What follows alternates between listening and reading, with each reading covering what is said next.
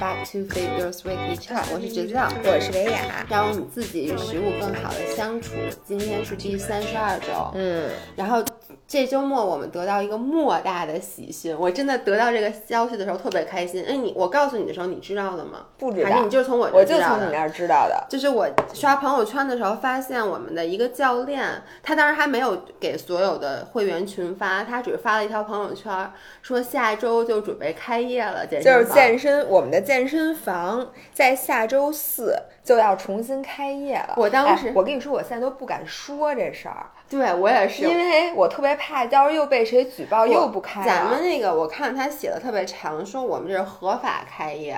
哦就是，但是就是说你的限制是非常多的。我当时收到这个信息，我第一第一件事儿做的就是把它转发给姥姥，我说太好了，我终于要开始实现减脂和增肌同时进行不了。你就大家都看到我在微博上之前转的那个壁纸，就我给姥爷做那壁纸，他说我三天以后就变变成老奶奶这样了。对我们俩特别高兴。对，但你知道还是有点麻烦，因为那个上面我看，第一就是首先你需要提前一天预约，就比如你啊明天去，你今天必须要预约，这是第一。第二是它是分时段训练，只能练俩小时。对他你说你怎么办啊？不是，是这样的。我说实话，通过这个疫情，把我现在真的训练成了一个不需要每天练三个小时的人了。就是哦我以前练三个小时，其实是因为拖沓，因为你人是不可能真正练三个小时的。但以前呢，我就想，比如说我六点半到了健身房，我想，嗨，反正晚上回去我也没什么事儿了，嗯我干脆就在这儿熬着了。所以我经常就是休息时间巨长，然后碰上谁聊个天儿，就站那儿把聊半健钟头。身房当家，再刷刷饭盒什么对，的。因为健身房，我们健身房真的挺贵，而且以前我还要洗澡，还有蒸桑拿，这些都加起来变成了三个小时。但是呢，现在我也不可能练满，为什么？因为游泳池不开，嗯，所有的有氧器械都不开，不能洗澡，还有不给氧器发毛不开，碍着你什么事儿了？哎，我不是开始跑步了吗？哎呦，但是这不，因为我以前游泳嘛，对吧？嗯所以其实你，而且不能洗澡，嗯，只能换衣服。对，而且也不，他也不给你发毛巾了，所以你两个小时怎么着都练完了。但他就是每天分好几个时段，比如说八点半到十点半这两个小时，你约的这个时段你就只能这个时段去。然后你说，哎，我比如说我九点半才到的，我往后练一个小时行不行？不行，对，不行还得消毒呢。人家十点半到到十一点之间这半个小时是要清场的，人家要把整个这个器具重新消毒。你知道吗？说的我现在特紧张，我怕我抢不着。我也是，然后我就说，你说这抢不着，而且他每一个时段只能三十个人预约，你知道吗？嗯，所以我就特别紧张，我就跟姥姥说，我说我一定要那个上好，因为他是周四嘛，所以我要上好周三凌晨零点钟的闹钟，然后就赶紧去，抢，零点钟上晚了，你得提前十对，分不停的刷等，着，就跟双十一似的。对，对，要不然你等零点抢到，我觉得，你再过去，你就落后了。我觉得咱们就还好，因为咱俩属于算是自由哎职，业。我问你，如果只剩八点半的那个时间，你对，我抢不抢想过这件事儿，我就不抢了，我跑步。我现在，我现在因为这个疫情，让我有掌握了一个新技能，就是跑步。嗯所以就是最次最次，我能去朝阳公园跑步。什么叫最次啊？你不把我们跑步当人看，就是因为跑步啊，还是属于虽然说我现在确实喜欢上了跑步，但是当它和撸铁放在一起的时候，我觉得我还是更喜欢撸铁。嗯嗯，但是我觉得这撸铁跟跑步都是其实必不可少的。嗯之前好多人问我们说这个到底跑步好还是撸铁好？没有好不好的。就跟昨天晚上问我到底是跑步好、游泳好、椭圆仪好，还是做 HIIT 好？我说你做哪个了？你做哪个哪个就好做哪个哪个都好你。往往往问这个问题的人是什么都不做的人，因为他只要做过了这些，他自己就会知道我应该怎么做。他就是还没开始健身的，先问，哎，我应该练哪个？如果你这样跟他说 HIIT 最好，你就一上来就练 HIIT，每天都练，他这辈子也不这就跟我当时买自行车似的。我说我这一无所知，然后从来没骑过公路车的人去买自行车，然后就上来就问，哎，你服务员那个 这服务员，那不是你管人叫什么呀？先生，这位尊敬的服先生，务员因为是餐厅里的，你去买自行车，不是看你你怎么叫吧，帅哥，好对。哪个自行车好啊？然后那个那个人就问您是有什么就是您有什么需求对什么？嗯，我说我没有需求啊，能骑，对啊哎不是你肯定问哪个骑得快呀？我就说你你觉得哪个它适合我呀？嗯，我觉得人家你这个问题是 valid，哪个适合你是一个 valid 的问题。不是人家说你是什么意思？就是你还没告诉我你怎么回事，我哪知道哪适合你？我就看你长这样。因为如果是我，我可能就会问，哎，哪个骑得快呀？你看你骑啊哪个都不快最。后我跟你说，我把人自行车都试了一遍，我就问你说，对于我来讲，我是应该买这个还是买这个呢？嗯人家说主要看你想花多少钱。嗯，我说钱不是问题，你就告诉我哪个最适合我。然后他指了指那最便宜的，嗯说其实您呀、这个就够了。说那个他真的不是一个好的销售，要说这四万的和这四千的吧，对于你来讲，你其实骑不出区别，因为他看了看我是自行车，他看了看我的这个水平，说都一样，其实你就挑一你最喜欢的。所以对于运动来来讲，大家是一样的，就跟我挑自行车似的，别问哪个适合你，都适合你，只要你练了就适合，你。或者说都不适合你，因为你太弱了，你干哪个都累。因为一般人问这个时候，他期盼得到答案是什么？他希望得到一个又不累又燃脂、很高效的这么一个运动，对，对吧？就是那对不起，不存在这样一个运动。我相信大多数人其实已经回到健身房了，因为嗯其实除了北京管的现在是最严的。哎，哇塞！就是前段时间，大概从两周之前，我朋友圈的很多人陆续的开始发在健身房的打卡照了。嗯，我真的是有点愤怒愤怒，因为我真的是愤怒。我从一月份一月中旬就开始没去健身房，现在二月份、三月份。四将两个半月，是我从健身以来最长我。一听说你从建国以来，不不许成精啊，建国以对来。对对对对，嗯是是是，我也是，嗯没从来没有这么长，然后我都能预料。就说，当然了，大家已经回归健身房的人，听听姥姥说对不对啊？嗯就是回健身房的第一练，嗯你会不敢相信自己的眼睛和自己的感觉，觉得卧槽，怎么这么累？哎，你打算第一天练什么呀？如果咱俩约上的话，如果约上，我第一天应该是练肩，练肩和那个后背。OK，你知道我打算第一天什么？我打算第一天练全身。把从头到因为我是这么想的，因为第二天一定会疼，对巨吗？疼。你不如就你看，这就体现咱俩性格的不一样了。嗯你就属于那种啊，你会比较有策略，说我比如说肩，因为它是小肌群嘛，它对能怎么疼？那你第二天肩疼，对，有我妈呀，那个说到哪儿了？说到那个练肩，我说因为肩是小肌群嘛，你可能觉得，而且就上肢，我觉得一般不会疼到说你至少还能走嘛，第二天它不会严重的影响到你第二天的生活。那也说不好。但是我跟你看，我是这么想的，既然他们要死，那我就死一个彻底。我第一天，我我真的是，我认真的是想，我从肩，我先练肩，再练背，再练臀，再练腿，我就让 我用不给你叫一救护车在楼底下等我跟你说，着你？我打算又练高位下拉，又练臀冲，又练硬拉，又练深蹲。四个动作组成一个海超超级组，对超超级组。我跟你说，我就想第二天我就不下床了，我就跟床上躺着。但我突然想到，第二天晚上我还有直播课。你可能只能躺在床上，然后用你颤抖的双手举着镜头，然后最后还得砸脸上。说实话，我有点，我真的是很紧张。而且你知道吗？这个人啊，就有这么一个心态，就是因为太久没练了。其实前段时间我的那个练柔术的馆，因为那个柔术馆。我平时也没有人，然后那个老板就说，你要是愿意的话，你可以一个人去练，人家 offer 你了，说你就一个人，嗨反正也没人，你就自己练练什么。因为柔术馆里那些呃硬拉杆儿啊什么的，就那种大重量的器械都有。但是呢，我每天都想，我真的每天都想要去。嗯，但是每天，比如上午给他发一微信，我说：“哎，今天下午馆里有人吗？”他说：“没人，你去吧。”然后我默默到了下午，哎呀，算了，因为你知道我我我是有一个 valid reason 的，嗯，我给大家解释一下为什么我会这样。因为如果大家还记得之前我说过，什么样的人能够减脂和增肌同样同时进行？大部分人就是说，你要减脂，你就想吧，你肌肉肯定流失。如果你想增加肌肉含量的话，你肯定得增肥，这是必然的。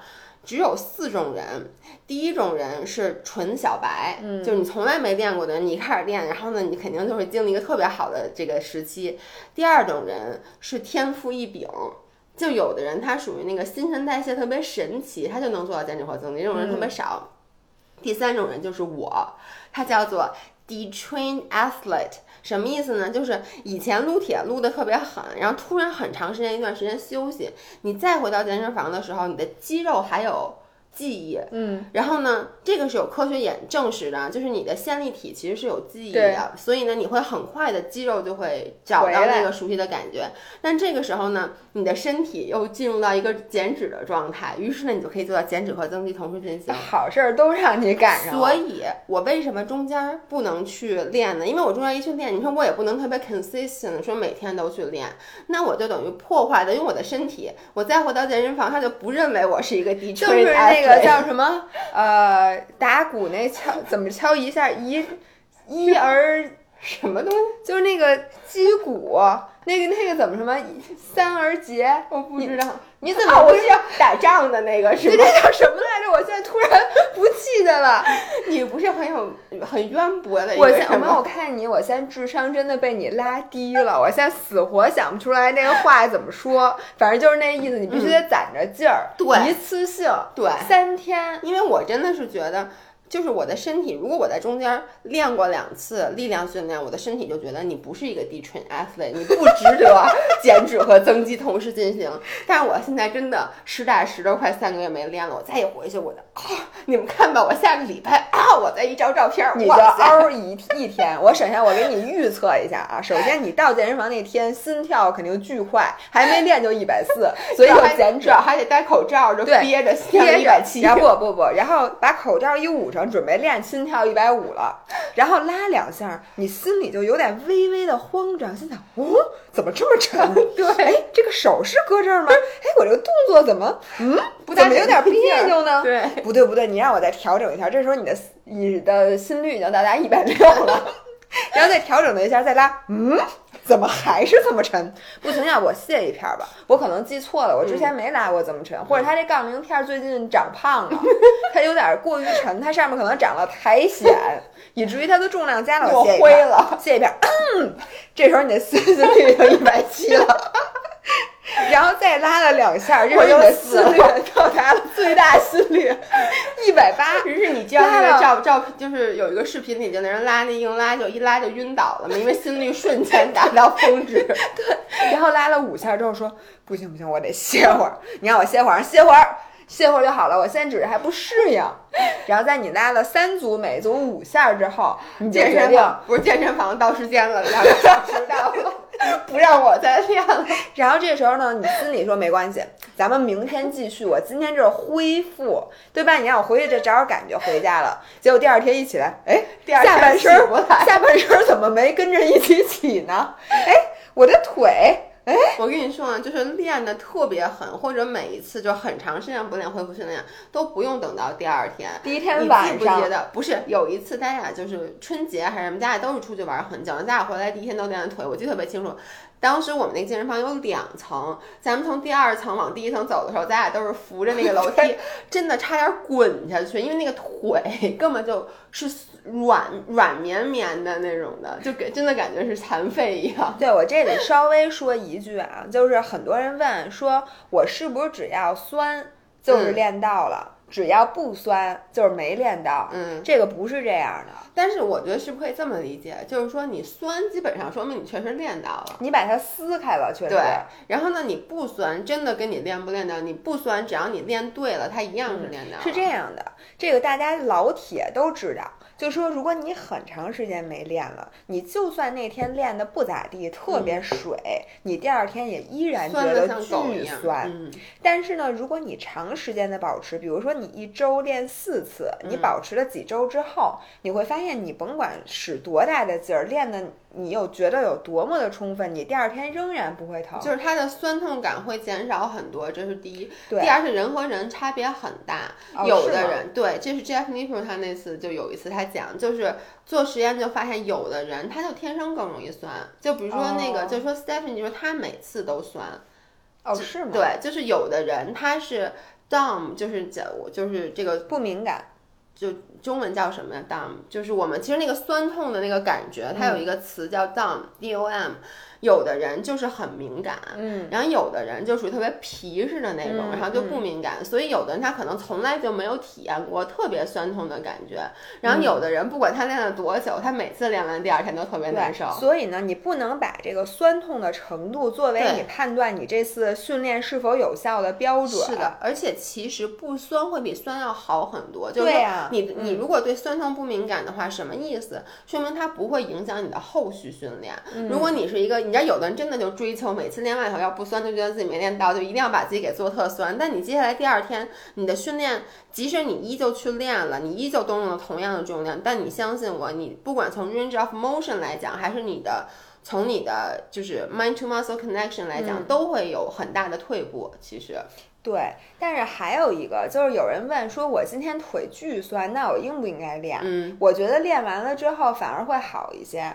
就是如果你臀腿特别特别酸的那天，如果你什么都不干，那你每动一下就是煎熬。你从椅子上站起来，从站起来再坐下，下个楼梯，抬个腿，你都快不行了。但我每次如果我去跑会儿步，对或者我再随便干点什么，我马上就好点儿。其实建议的是，比如说你臀腿很酸，建议做一些温和的有氧，它确实能够有助于帮助你排酸。对，但是说排酸跑这个又是伪科学，咱们还不能这么说。对，但是确实是就是这样，它好像从科学上没有抑制，但人的感受是真的会好很多。它是这样的，其实呢，咱们堆积的那个不叫乳酸，就是说乳酸会在你训练之后迅速就排掉。嗯所以呢，咱们身上产生的这种延迟性肌肉酸痛，其实是你肌肉拉伤的一个、嗯一个意思，就是说我们其实是在训练当中把肌肉的纤维轻微的损伤了，所以你会疼。然后，但是如果你老拉老拉，你每次都拉开，嗯它可能就因为它老老一直伤着，所以它可能也不那么疼，就这么理解吧。所以呢，你跑步它其实是促进那块儿的血液循环，对，它主要是对，它血循循环一上，就跟你那筋膜炎似的。你一般比如说你刚下床的时候，你脚跟儿特疼，或者你腰都是嗯早上起来最疼，然后你活动活动就好了，跟那个其实是一个道理。然后另外一个不是说你酸的时候你这个。你就算练到了，你必须要给它适当的休息。对，因为其实咱们肌肉长的时候，咱之前也说过，是在睡觉和休息的时候长的。所以呢，如果你回家之后，今天晚上又狂喝了四个红牛，再喝了四个咖啡，你没睡着，那你就算酸，其实也没算不算好。其实休息比训练还重要。但是光休息不对训练也 没，就是在你有休息、有训练的时候，其实就休息是非常重要的。当然了，像刚才姥姥说，你要是只有休息没有训练，就没有什么重要不重要这么一说了，对吗？那也挺好，其实对，也挺好的。然后呢，我在这儿，我不这是一个完全不相干的话题，但那天有一个人问，然后底下还有好多人跟，嗯。就是有一个人问他说说姥姥姥爷能不能教我们一下怎么换杠铃片儿？你看到那个没微博，特别逗，这说是谁？姥姥姥爷教一下怎么换杠铃片儿，说杠铃片儿好沉呢。然后底下还有一个人就是同问，好几个同问，说是啊，好沉啊。然后我我给他们回了一个，我说穿少点儿，化个妆，让男的帮你换。不是您连那一片儿都搬不动，你练什么呀？我真的就觉得就是哎哦，我能理解的一个是说他要卸杠铃片儿，就好多男的特别没素质，在健身房，比如他练重量破沉，啊他练完他就搁那儿。我觉得他们不是那个，我觉得他们就他是要上杠铃片儿。就是他说就装卸，他说装卸是很累的。我就不明白，你要把这杠铃片儿装上，你连杠铃片儿都拿不动，你准备怎么把它拿起来？所以你知道吗？我就在想，这我真的就给他一个这，我给大家也是良心建议，就是没有一个更好的装卸杠铃片的方法，唯一的方法就让别人来干这件事。还有一边儿一不要先把一边儿卸了，再卸另一边儿，这个大家应该知道。就有一个人被砸死了，嗯就是因为旁边那个人卸杠铃片儿的时候，先把那边儿全撸下来了，然后另外一边很沉，巨沉，他就直接砸到那个人的胸上，直接就死了。哦，太可怕了。我跟你说，我现在都不知我该如何面对杠铃，因为呢，在最开始，在我刚开始这健身房关门的时候，嗯我日思夜想着我的杠铃片儿。就是嗯我每天都想抱着杠铃片儿睡觉，然而现在我对它已经产生了一些胆怯的心理，就我都不知道我第一天回到健身房，我有没有勇气去摸杠铃。反正我是要练全身的。我现在很第二天，担心啊，大多数人都像你那样，以至于抢不着杠铃片儿。嗯，你想，三十个人只能在力量区，我觉得是这样的，就是咱们俩是一种人，但是还有很多人他是不敢回去。你明白，其实 get back on track 这件事儿是就怎么说呢？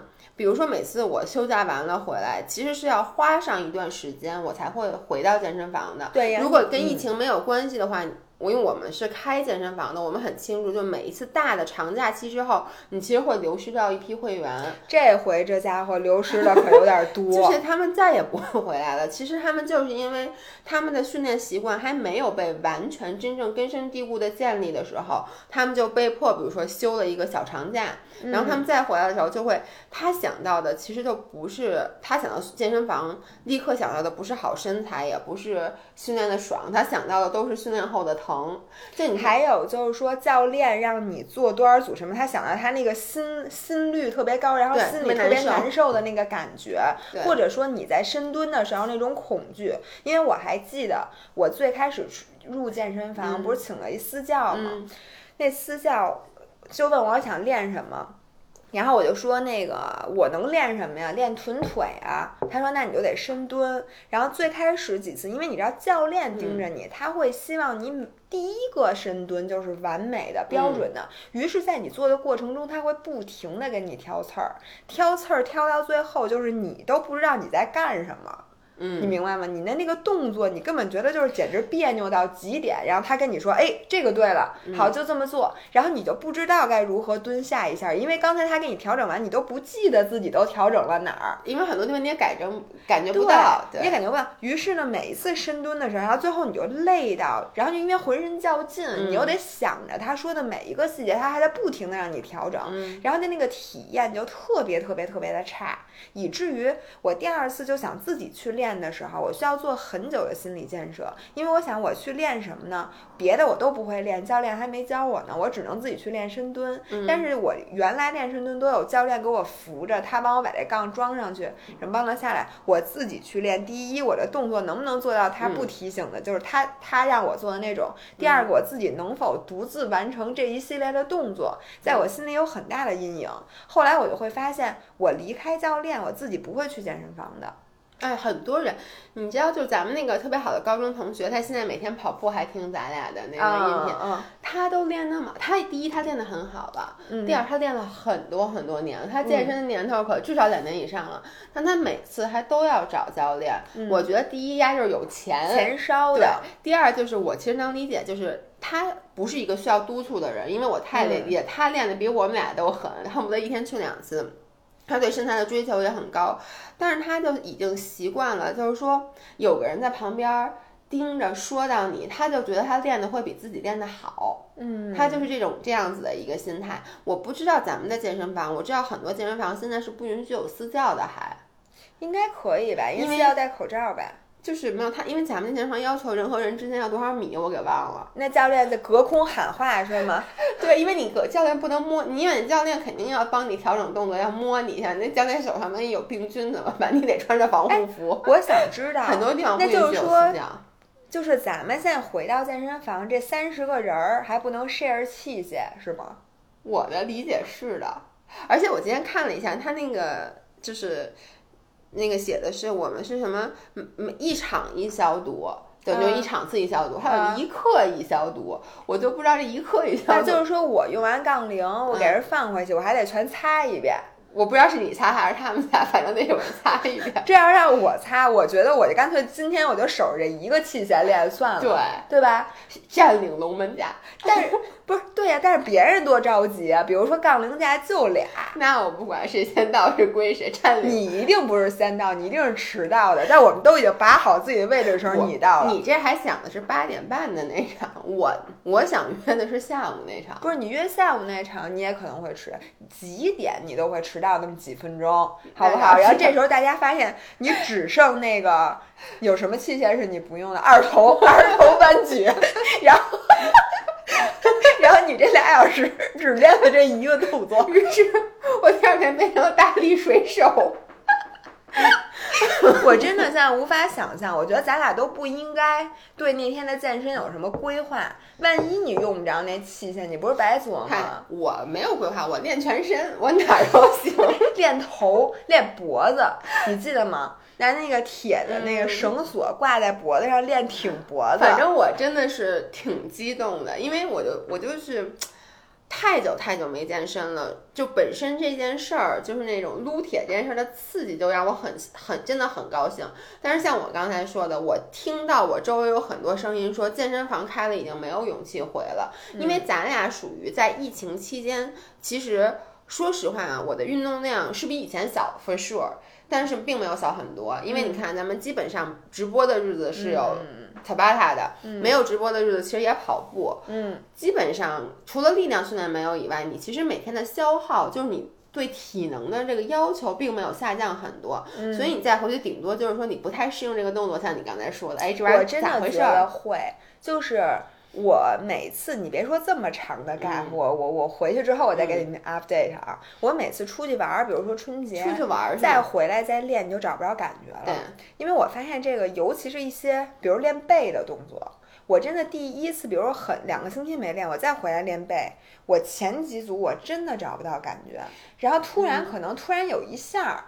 我开始找到感觉了，就是这个你你的肌肉还需要，就它不像骑自行车，你说我现在跨上自行车就会骑，那个那个肌肉发力的感觉是要再慢慢找回来的。但是就包，甚至我这次不是我我休假休的时间也挺长的嘛，这次去滑雪，再加上健身房，其实在之前。春节之前，一般前三天、前四天你就没再去了嘛。嗯。所以我刚回来，你别说去健身房了，我刚回来第一天，我我第一次训练不就带一直播课程嘛？嗯。我第一那天就是给我娃的，就特累，就第一特别特别累，而且你知道有。有我们健身房的会员也参与了那次直播课程，他们有私下给我发微信说：“你这怎么回事儿？说你这跳的，说我动就真的是在说我动作不规范，因为我找不着发力的感觉，嗯，连简单的 heat 深蹲跳我都找不着感觉。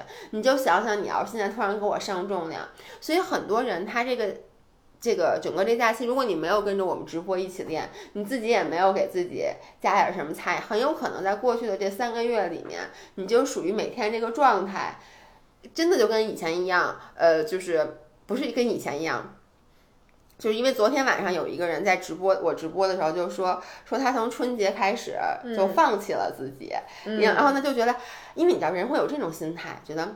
哎，这个疫情这个时候，你其实锻炼身体可能会使免疫力下降。一开始是这么想的，而且那会儿疫情很严重，我就觉得，而且那会儿大家啊都以为这个事儿不会撑这么久，对，觉得撑死一个月。然后大家反而是觉得，哎，我趁这机会我好好歇歇，就一歇歇到现在。然后他是昨天第一次从春节之前开始第一次训练，就昨天跟了我的直播课，说整个人都快累死了。所以你可想而知，大家很多人可能就再也不回健身房了。哎，那咱们健身房可能没什么。人了也挺好的。我现在想的呀，我想给大家一个建议，就是大多数人，你看咱们俩都回去都得找找感觉。我相信大多数的人，你回去之后你会觉得你做所有动作都很别扭，所以我建议大家悠着点儿。大家回到健身房第一天的训练呀，让自己做自己最舒服、最熟悉的那些动作。我们先用这些动作来募集一下我们的那个肌纤维，让找找感觉。比如说你就是练肩膀，你就做那侧。平举，嗯，对吧？你就做那最简单粗暴的，不要做一个什么就是带角度特别 fancy。然后练臀呢，你就做臀桥，嗯，因为臀桥呢，你除非就是你的这个要领它还是比较少的，它不像深蹲。嗯，然后你至少你就先做单一肌肉的这种，你先不要尝试那个硬拉呀、深蹲那种，你可能就是做个一礼拜、两礼拜，然后你再回去做复合动作，你会觉得，哎，我那状态其实是慢慢慢慢找。说白了，就一开始多去做一些孤立的训练，对，然后简单的，对。然后我其实的建议，你别看我说我要练全身，但我重量不会上很大。嗯，我其实是想一开始前面几天。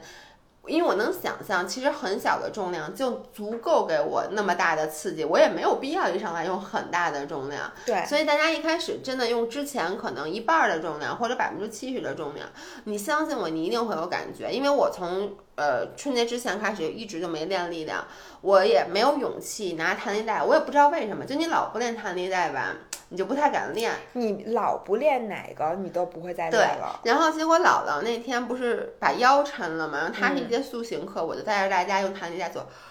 哎呦，给我疼的，疼了好多好多天，比我之前用一百公斤做臀痛还，疼。是的，是的。所以就是一开始用很少的重量，你其实可以达到很好的效果。如果你是像我一样一个 detrained athlete 的话，可能第二天你的减脂和增肌同时进行。对，然后在你特别疼的时候，你还是可以去练会儿的。嗯，但是呢，你可以换个部位，就不要像姥姥姥爷说的，他一天都练全身。你说你全身要都抬不起来，你能练点哪儿？练脸，你第二天可以练脸，可以练脚趾头。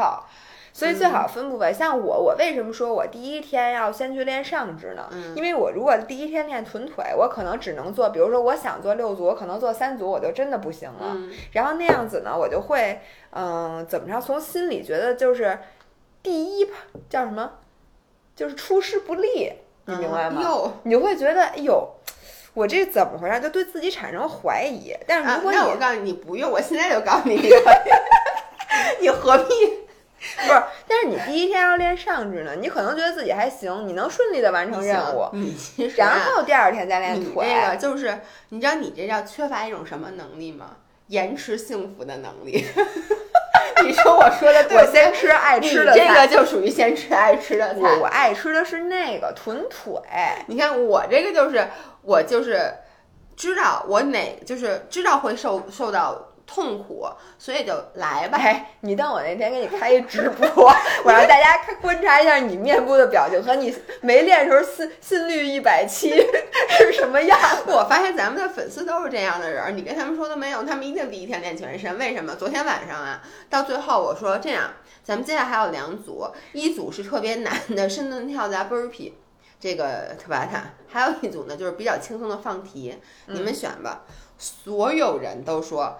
深蹲跳大 burpee，深蹲跳大 burpee，就是说让我们死的更愉快一点吧。然后全都做完了。本来我昨天做完已经挺晚的了，然后呢我就说就直接就下课了。嗯，结果大家居然说腹肌来腹肌，就他们，我真的一点不夸张，是他们说要来腹肌，我完全没想做腹肌。我说那就来吧，做腹肌。做完腹肌，我想那今天就别蹦迪了吧。就大家说啊，今天不蹦迪了呀，啊蹦吧蹦吧。我觉得这帮人真的是你们都是卡路里的奴隶，你们都是运动他们一定是看了这个。表，说哎，这个消耗的没有上哎这个我真的跟你们完全都不一样。就是我从来不觉得每天的日消耗是重要的，对其实我觉得习惯是最重要的。但是你知道吗？你是你这块表的奴隶，要不然你不会在腰坏的时候还假装开着瑜我是伽。勋章的奴隶，对，就是我追求的是我一定要有一个 achievement，就你追求的是，就是你觉得如果今天没画上，就是有点强迫症，就是你觉得那个我都画上二十多天了。就今天没画上，但是同学们，我给你们 update 一下，我三月份的完美一月的勋章还是没有，我得从四月份开始努力，是因为我那天我确实欺骗了我的表，就我那天没锻炼，我出去说实话，那天我还喝了酒，我在喝酒的时候吧，我就把我那瑜伽开开了，嗯结果呢，我练了两个半小时的瑜伽，把我的手机练没电了，不是把我的手表哦练没电了，以至于就差十六卡，但是它没电了，但我又在外面，所以我16就卡真是太冤了。但你背疼那几天，腰疼那几天全画上了，全画上了因为我在家如果它没电，我会给它充电，继续给我练，所以对，大家谁也甭说对谁。真的，然后还有，我就嗯想说，说这是力量训练。那有很多人其实是常，如果你一直没有练有氧，你再回到健身房练有氧，我健身房有氧区现在都不让开，我跟你说。是吗？嗯，但是大家如果比如说你很长时间没跑步，我想说的是，你再跑步，你就是从头开始跑，嗯不要对自己有任何 expectation，说我原来跑过步，我现在开我张开腿，不叫什么，我迈开腿我就会跑，完全不是这样。我而且我觉得你这个说的更多的都是一些有训练基础，并且对训练其实是有热情的人。嗯，我其实更想说的是，很多人吧，他之前就属于下了很大决心才办的健身卡，你能理解那种人吗？就他本身一直心里面向往着训练，但他其实实际行动就是。两个极端，我们说的是另外一个极端，恨不得天天休息不训练的人，那他好不容易找着一个借口休息了三个月，我觉得就是怎么能让这些人在这个春天的时候，其实 get back on track，因为不光是训练，还有就是前段时间我知道还有很多公司其实是鼓励大家在家办公的，因为很多大楼，至少北京市，它要求只能有百分之五十的复工率，复工率对。然后，但是现在从四月份开始，我看真的都有点恢复正常了，大家慢慢也要开始回去上班了。所以你整个的状态怎么从之前那个在家里面每天穿着睡衣也不化妆，然后呢，就是给坐在马桶上开电话会这种状态，你需要恢复到之前的那种。我我觉得就怎么说那个状态，就真的是你的心气儿会更加足一点的状态。怎么恢复啊？我觉得，就对于我来说啊，因为我觉得你现在状态挺好，你之前一段时间状态不太好，嗯对吧？嗯然后你现在状态，我觉得真的就是肉眼可见的好。好，所以你给大家分享一下，我觉得就是收拾收拾屋子。我觉得第一，第一是运动，就是嗯，对于我之前状态不好的时候，你也运动了呀？不不不不，我之前最开始状态最不好的时候，你记不记得我这次其实回来以后休息了很多很多天？我每次出去玩回来，你是第二天就会回健身房的人，嗯我会花很长时间。因为我身体不好，我每次回来至少要睡二十四小时，那么连轴睡两天，睡得天昏地暗。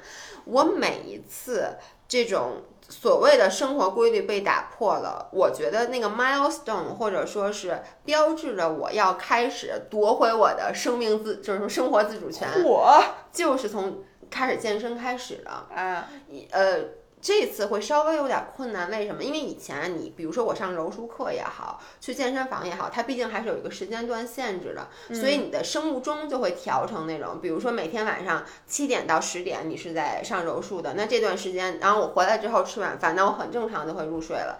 但是前段时间因为你自自主训练，就一开始就没有直播的时候，就是就是所有都无所谓的时候，你对所有都发现，哎，真的，你没有一个规则，我不知道，比如说我发现那个时候人其实幸福感不高，特别低，对？吧？就是说真的没有任何限制，你爱嗯几点睡几点睡，爱几点起几点起，爱什么时候吃饭什么时候吃饭，爱什么时候干嘛什么时候干嘛，你也没事儿干。我发现这人真的会呆废的，对，一点儿都不高兴。对，因为像你看，比如说健身房，即使我是有一个严重拖延症的人，我也会，比如说拖到六点钟，你总会去了吧？你只要这一天踏出家门，然后你呼吸到新鲜空气，你到健身房完成了训练，我觉得这个真的就标志你。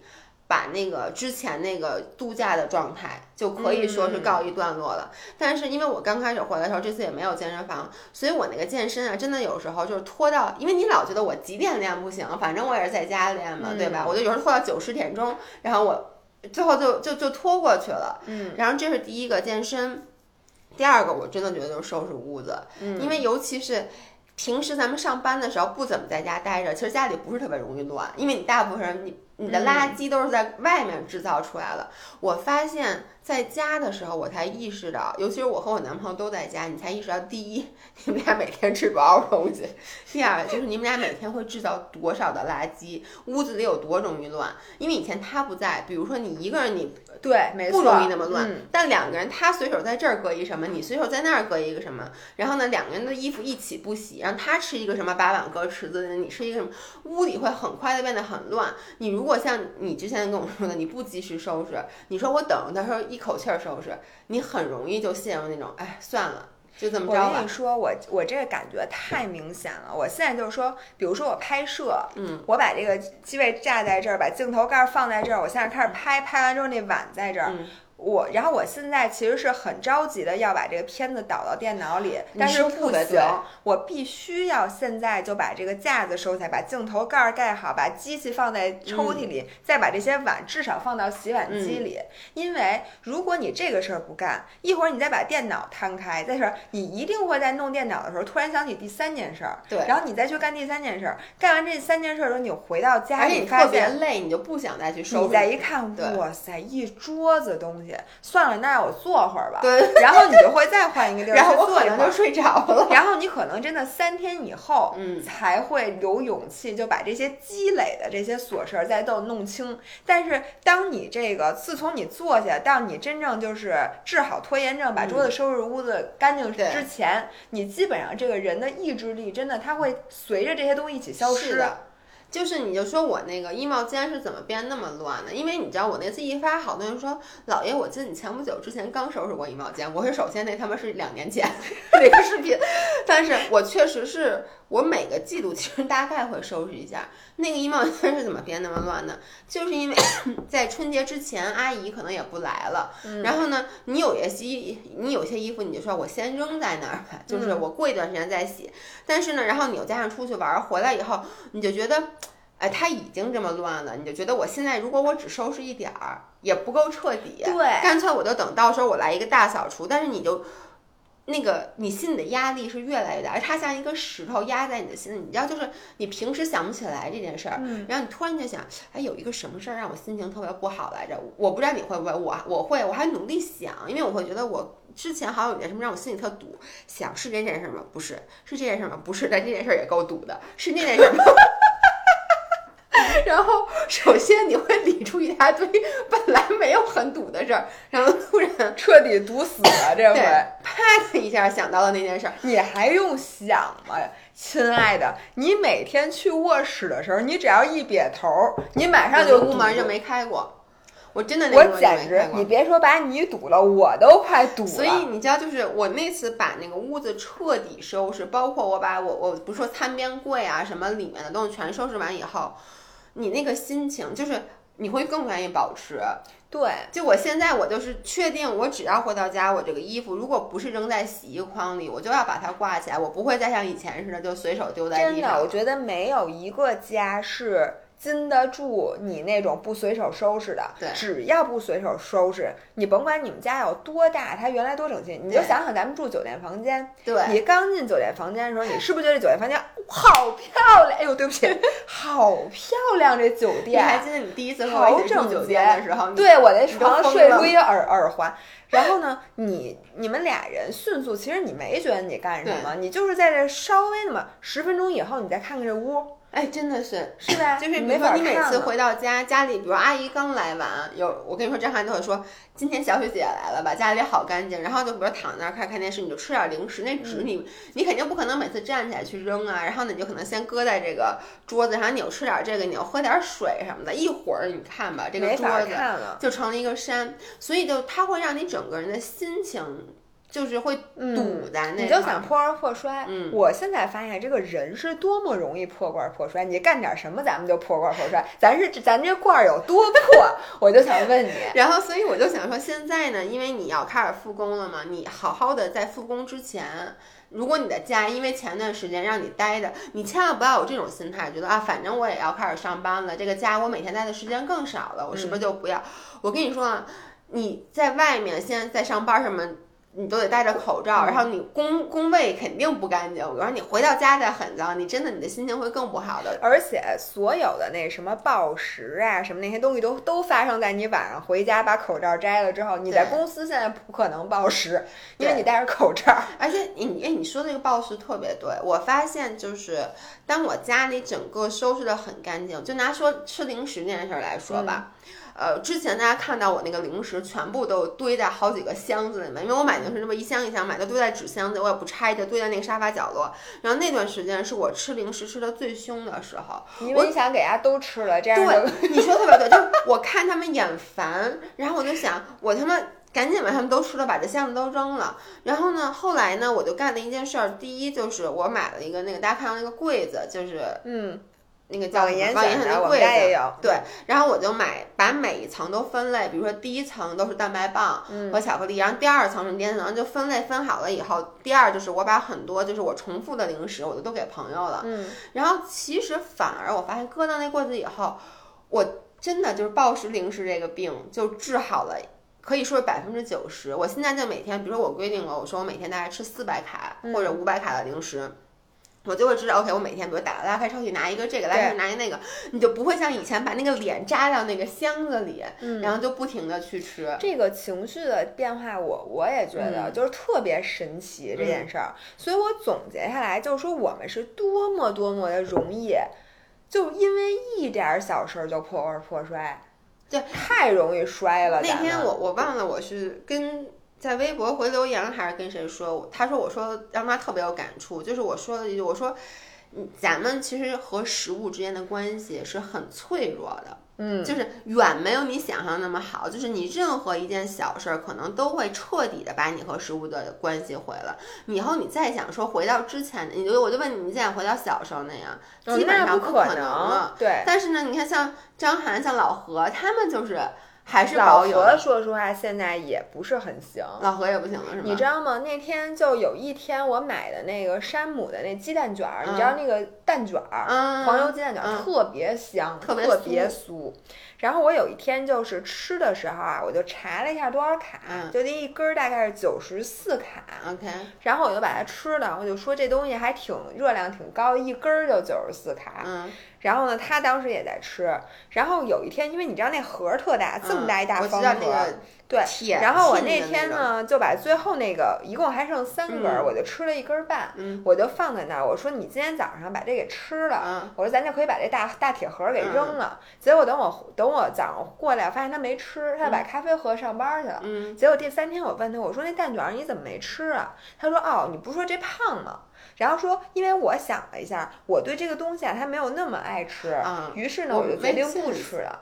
对，但是老何原来可对不是这样的。其实就说男生，或者说很，咱们小时候是这样的，这个东西你不会想，就是说，因为我也没有那么爱吃，要么算了，我不吃。你就说爱吃不爱吃，想吃不想吃，想吃你就吃。对那谁不想吃蛋卷儿？你说？对，就他肯定是想。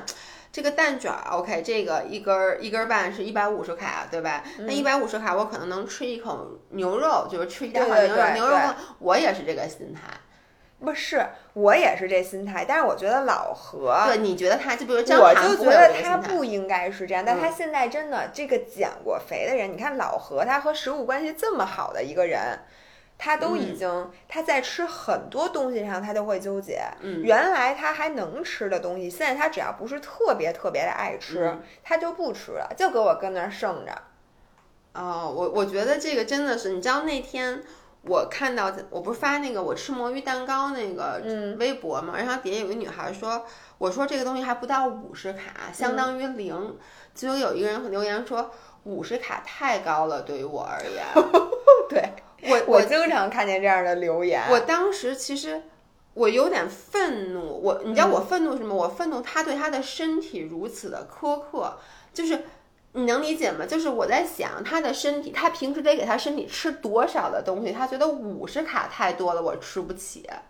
我我对于这样的人，我就看到了最最最最开始的我，就是因为最开始这样吗？因为我觉得我以前是这样。最开始减肥的时候，你都是诚惶诚恐的，嗯，然后这个心态你是甭管你最开始是哪种心态，反正最开始你都会对自己要求特别严格，因为你嗯害怕，你不敢打破任何一点儿这个规则，因为你觉得你一旦打破了，你肯定就 fail 了。对因为就跟我每天都要换上圈儿。这是一样的，嗯但是你是到很后面，哎，为你什么才能知道你这圈儿，比我这圈儿多呀？因为我的卡路里目标比你少啊。啊、我还也可能是你起的比我早，是不是、哦，那也有可能。o k 反正就是你到很后很后，嗯你才知道说这东西它都 all about do。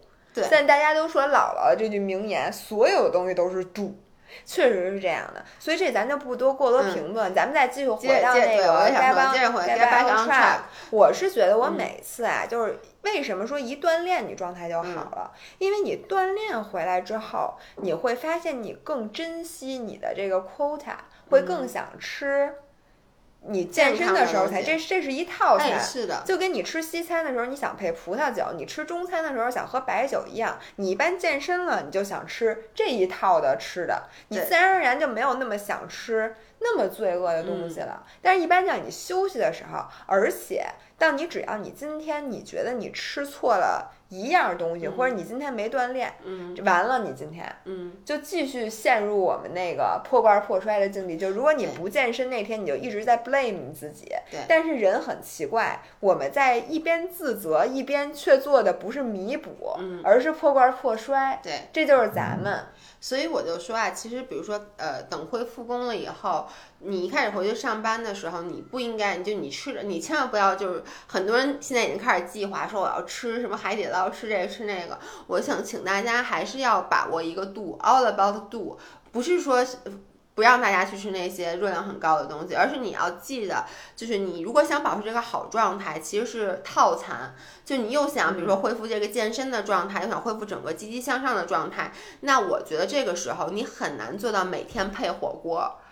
就这东西它听起来就不太搭配，不是不让你吃啊，你吃那不是你吃，你说我这一个冬天都没没吃过油水，我相信没喝过奶茶，没吃过欧包，可以回去吃，但是你你相信我，如果你一回去一头猛扎在这里面，会发生什么？你的体重会快速上涨，并不是因为你胖了，而你吃这些东西又高盐又高糖、又高淀粉，它会让你吸水。你一看到自己胖了以后，你就会容易陷入到又开始破罐破摔了。咱们这罐儿啊，大家记着，咱们这罐儿特破，真的，咱们这罐儿都破的不行了，真的不能再摔了。对。就咱们真的，嗯，你知道我其实给自己，我不是现在开始减脂了吗？我嗯不就说我我大家看你是剪窗花儿啊，还是剪 什么样的？我只会剪窗花，因为今天晚上大家其实就会，因为今天是周三嘛，我那个视频应该是今天晚上今。天是礼拜二，我大家听这个音频的时候哦是周三，所以大家会在今天晚上看到我那个视频。嗯，然后我那个视频里，其实最后我跟大家也宣誓了，我说我要减脂。嗯，但是呢，我同时也说，戴红领巾了吗？我说，但是我不会去尝试任何一个极端的饮食。我给我自己的要求就是，好好吃饭，避免情绪化进食。嗯其实就这么简单。其实这个呀有点难，但是你知道吗？情绪化进食就是 all about everything，就是大家千万不要觉得情绪化进食是跟食物这么一条线上的东西。像我刚才说，你的工作上的压力，你和朋友之间的关系，各个方面，然后包括你们家乱不乱，然后你今天健没健身，他们全部都会在。当天的晚上，当你坐在这个零食面前的时候，变成到底是让你手抓进去，还是哎离开它？零食是我们人生的一面照妖镜，你每天晚上都要照这个镜子。如果你今天吃了零食，说明你心里有鬼，其实不是说明你说心里有事儿。吃了停不下来，就是你这样。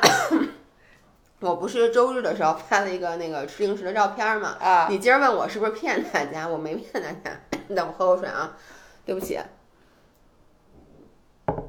就我是真的是有吃那些零食，但是呢，不知道为什么我也没有吃很多。就很多人留言说什么、是不是又有 cheat day 视频了？我跟大家说这个不是 cheat day。嗯，为什么不是 cheat day 呢？因为那天我也没有说又去出这么一个欧包或者吃一汉堡又吃什么，但是它又是 cheat day。因为那天比如说我吃了饺子，然后呢吃了炸酱面，然后呢晚上回去我也吃了奥利奥，也吃了冰激凌。那你说这算什么？其实我觉得这就算是一个放松的周末。嗯，就是大家现在呀，其实我在这儿想说一下关于 cheat day，因为好多人对 cheat day 有一个偏见。偏见，觉得一定要 cheat day。我觉得这是，就是好多人会说，我是不是必须要每周 cheat day？然后他们觉得 cheat day 好像就得吃上我的不，但是他希望你的回答是是。对，就是 他们希望大家就是说，其实问减脂期还应不应该 cheat day 的人，都是希望我告诉他们应该呀、你减脂期要 cheat day，、你看我老老爷上礼拜吃了五千卡周末，你就不能少于五千卡。对，其实要不那样人就 fail 了。对，嗯，其实真的不是的，就是平时我的 cheat day 也不是都像视频里，我在这儿一定要再给大家重申，我的视频就是。呃，不不是假的，但它有一些夸张的成分，或者这么说，我不会在我很难受还吃，但是我会因为这周末是 cheat day，我就特意去计划说我一定要吃哪个哪个，而且我会故故意的挑一些热量比较高的东西。但我平时的 cheat day 其实就更随意，就非常随意，而且嗯。我会觉得可能今天我经常就忘了今天是 cheat day 了，到晚上才觉得哎，就吃口零食吧，就是你还能放。就是我每周这是我最大的期盼，我从周一就开始想，我这周这周六吃点什么呢？啊，我就现在就不会这么哦想了，真的呀对，所以我其实有的时候，比如说我周六的时候，我就想。哎呀，就是就体现在可能晚上吃两口零食，但我也不会说特意的说去吃一个汉堡或者去吃一个披萨。嗯嗯，那你现在这个食欲可不太好啊，听着。不，食欲很好，就是我会呃想吃，比如不过说。也是因为平时啊，你其实也没亏着。对我前段时间零食没少吃，以至于我这段时间就是想吃点儿正常的饭。对，我觉得这个 cheat day 是这样的。为什么姥姥一直一般有人问你，我我真的一定要 cheat day 吗？我不 cheat 可不可以？我都建议大家呀，还是 cheat 一下。就你不非得说我规定自己啊，每周就一天或者每周两天这样 cheat，、但是你隔三差五的要 cheat 一下，要不然的话，你的心理你内观一下，你的心理这个高压锅对就会爆掉。对，所以呢，一定要时不常的给自己放放气儿，然后让自己享受那么一两天，就是嗯肆意的吃自己想吃美食的这种感觉。嗯然后之后我们的心理就会发现它没有什么变化，心如止水，心如止水，你才能减肥。要不然的话，你每天就是跟自己较劲。就像你说的，你当你很饿，但是又只能喝七日瘦身汤的那天，哦你基本上就干不了什么别的。我跟你们说，我上周你们今晚会看到那个视频，但其实说视频并没有真正的捕捉到。就是这个视频，我最后都有点不想发，你知道吗？那次我拍完，我有点不想发，是因为我觉得我拍的很不好，很失败，因为它真的影响到了我的情绪。我我我跟我跟你们说，我。很久很多年没有情绪像我那天那么不好了。我上一次情绪那么不好是喝那果汁儿排毒，我一点不给你夸张。这真的影响到你的情绪是吗？就是我那天就那两天我很愤怒，嗯，因为我真的是饿，我没有骗大家说我其实在吃七日瘦身汤时候还吃了别的东西，我真的是想尝试一下，所以呢就导致我到了下午四点多的时候，我那个饿就让我很愤怒，于是我就只好不停的喝咖啡，因为你也，嗯你 我懂你懂吗？你就你就啊。然后呢？结果我就后来说啊，不行，我就去睡觉。我说我去睡觉，结果梦见我吃了三明治，然后我就醒了。然后呢，到了那天晚上，就是连我男朋友都说你怎么情绪这么不好？因为你情绪特别不好，所以那天好多拍的 footage 我都就我觉得我自己特别丑，我都直接给关，你能理解吗？那个情绪是贯通的，然后你对着那个镜头，你都不知道说什么，我就想说我好而且脑子也不转。对，脑子真的是不就对你知道我有点那种嗡，就那种头皮发麻的那个状态，我就对着镜头，我就想说，我好饿，我好他妈想吃东西。然后就我半夜，我也是夜里面起来吃的东西，所以就是就是这个饿让我决定，我这辈子都不会再去进行一个任何说让我饿肚子的 diet、你这个 diet 可以是任何，但你不能说你得饿着。我觉得这个饿真的是，我跟你这也会绝对是苦的我也会愤怒，我肯定，我你别说这个了，我就吃那 Atkins，、嗯我就你你的这种感觉让我想起来我吃低碳水那几嗯天，我不饿。但是我就是脑子不转，我就脑子懵的，而且我情绪非常的不好。嗯嗯而且你知道吗？我已经很久没有脑子里这么 obsessed with food，因为我我跟大家那个坦白一下，因为这个实验我其实就打算实验，就不其实生汤我想好了我就实验这一天，所以我也想好了我半夜过了十二点我就可以开始吃东西了。然后，所以那一天我整个下午，我脑子里都是在想的是，今天晚上过了十二点，我吃什么？嗯，就是你，我已经很久没有这种状态了。就是你整个的所有的 focus 不能在那天我什么活儿都没干，我只是拍那点视频。我想干点什么别的，就是干不了。你就脑子就想着吃。你连看美剧都看不懂，我告诉你，看不懂。是真的，我连美剧都不看。我那天没法看，因为你当时是没有同理心的一个人。你看到那个美剧，他哭，你说哭什么呀？你饿吗？你好意思哭吗？啊，我才应该哭哭我。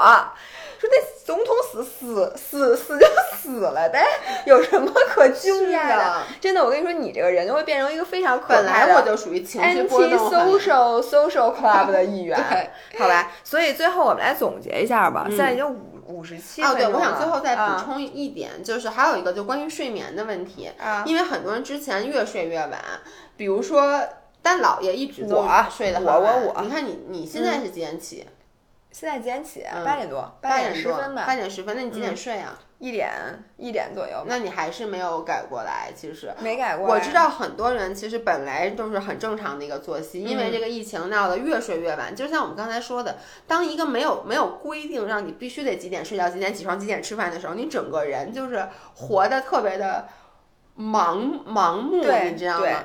所以呢，我其实有一个小建议，就是你比如说你知道你一周之后要真的去公司复工了，你现在开始每天你就早早起十五分钟。嗯或早起半个小时，千万不要说平时我每天都十点半起，我从然后你突然一下改成了我每天七点半起，那样子你的身体就是是睡受不了，而且你晚上睡不着。你会发现没有？那次你不是是说睡不着。我现在啊，你知道我怎么倒时差吗？我特别容易。嗯我晚上该几点睡几点睡，因为早睡我发现我根本睡不着，嗯早上起来就一猛子，比如说从十点一猛子就七点啊，起，这第二是我其实不建议。我其实不建议大家这样对样。，因为我觉得人和人差别特别大。像我，我早起三个小时没关系，嗯我这一天我能顶过去。嗯，然后呢，我晚上你自然就困得早，我一天就倒过来了。哦但是像你可能就不行，因为你起来之后那一天就我这一天没有不能 function，并且我一定会睡午觉。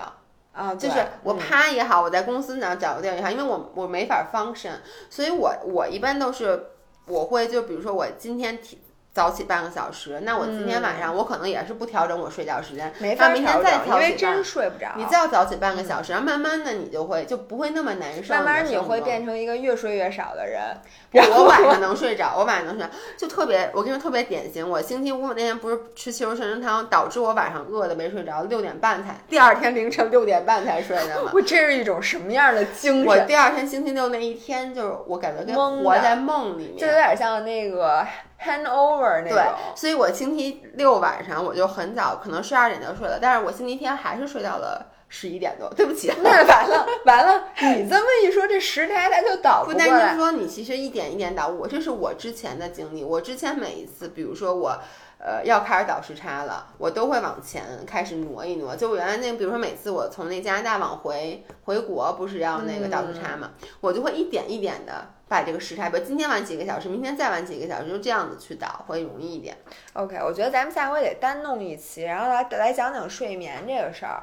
我跟你说，我没现在岁数真的大了，就是我现在的那个睡觉真的会受到各种各样的影响。就像我现在三点以后，我不能喝咖啡了。哦原来你知道我原来真的记得，我晚饭之后拿咖啡觉得能你有一次晚上八点多九点喝咖啡，咱们在韩国的时候，啊，然后那天晚上你没睡好觉，你怎么？你说不知道为什么没睡好？我说你还记得昨天晚上你八，而且你八点多喝咖啡，我说太晚了，你不能喝。你说这算什么？对，我觉得这个咖啡啊，原来对于我来讲，就应该每次吃法餐，嗯吃意餐，完了你完了之后不都说喝 espresso 吗？嗯我从来都觉得这个没问题啊，这不是那个治促促消化的嘛？嗯因为喝完了之后，你顿时觉得那油都被它带下去了对我什么事儿都没有。然后我真的，我现在晚上真的就干瞪眼躺在那儿，然后你现在理特解我那种失眠的那种焦虑了。我那天下午大概四点多喝了一杯非常浓的那个咖啡，But why？人家给我做的不要钱，啊就人家说你尝尝我这新做的，你尝尝我这豆儿怎么样，我就喝了一杯，嗯，然后结果我真的晚上干瞪眼，我都不知道瞪到几点，然后睡得我都气愤了，我想我。我告诉你，张维雅，你要是再睡不着，你就给我起床练瑜伽，然后我就睡着了。啊，对，对不起，我我在最后给大家一个小你怎么 tip。烦不烦？不是最后，因为你说的特别的对，但不是起床练瑜伽。我跟你们说啊，这个我昨天晚上嗯就干，我真实的就干了这件事儿，因为我知道今天要早起，嗯但是昨天呢，我又睡不着，因为我已经习惯了睡得比较比较晚。你今天早咱俩约的十一点半，您十二点进的门儿，哎，你有什么资格说我让你早起？不不是这样，的，因为你让我 十一点半到，但是呢，今天是要化妆的，而且你我又觉得今天这个拍摄比较矫情，所以我今天是晚反正九点多起的，啊我自己让我早起了。好，anyway，我两点多还睡不着，我起来吃了一个面包和半根红薯，嗯，因为你知道吗？其实你们发现没有，很多时候你如果睡不着。嗯就是没有多少热量，你们不要特别关心这个热量，但你起来吃一点点碳水，就你再回哎，对睡特舒服。因为我跟你说，你如果晚饭不吃碳水的话，你真的睡眠没有晚上吃了一肚子碳水。因为你发现，就经常我们中午，比如说说吃完高碳的，下午就特别困。你想，如果下午说你不用上班，你直接能睡过去，你是不是很享受？你就同理推测到晚上。我昨天晚上起来真的是在起来吃了一个那个多乐芝士那面包，然后吃了半根红薯。我就回头睡特，而且睡昨天晚上睡眠特别好，所以你看我今天状态也很好。所以孩子们不用买安眠药了，就买点红薯搁床头儿，只要睡不着起来吃一口我。真的是，就你吃完那个碳水以后，而且躺在那儿是那种感觉，就那种特别满足。但我跟你说，我小时候喝的一个东西，其实跟红薯差不多，叫藕粉。对对对，就那种暖暖的，然后又是碳水，甜甜的、热热的东西。这就是为什么老外在睡觉之前要吃 cookie 和喝牛奶，不就 nightcap 不都都嗯你这样吗？看那个开业床那酒店会给你放一块 cookie，放一巧克力。对，但我觉得巧克力吃完了对巧克力感觉，对吧我觉得就是吃。我我个人是我发现只要吃那种像藕粉，或者嗯说喝一碗燕麦粥，你还记得你有一段时间每天晚上睡觉之前要喝一碗那个对加了蛋白粉，那个好，对那个种就特别好，那真的喝完以后就是很。原来我小时候是喝牛奶，但嗯牛奶的饱腹感就没有那个碳水那么。对它其实不光是饱腹感，它是能让你血糖升上来以后，然后然后等它降下来的时候，你正好入睡，就跟体温一对样，对吧？特别舒服。嗯，好，那这个 tips 就作为我们的收尾吧。嗯现在已经，哎，你们跑步跑差不多了啊，咱们可以结束了。然后该睡着的人也睡着了，非常好。我觉得听咱们音频睡觉的人，我真的佩服他。来给他们笑一个，吓死把大家吓醒，然后就最后再吃咱俩对在着音频的结尾，然后嗷一嗓子吓。或者你可以做一些那种很恐哎怖的，事这情，样他们会再听一遍，然后把结尾掐掉，这样子咱们的收听率就可以一个人当五个人了。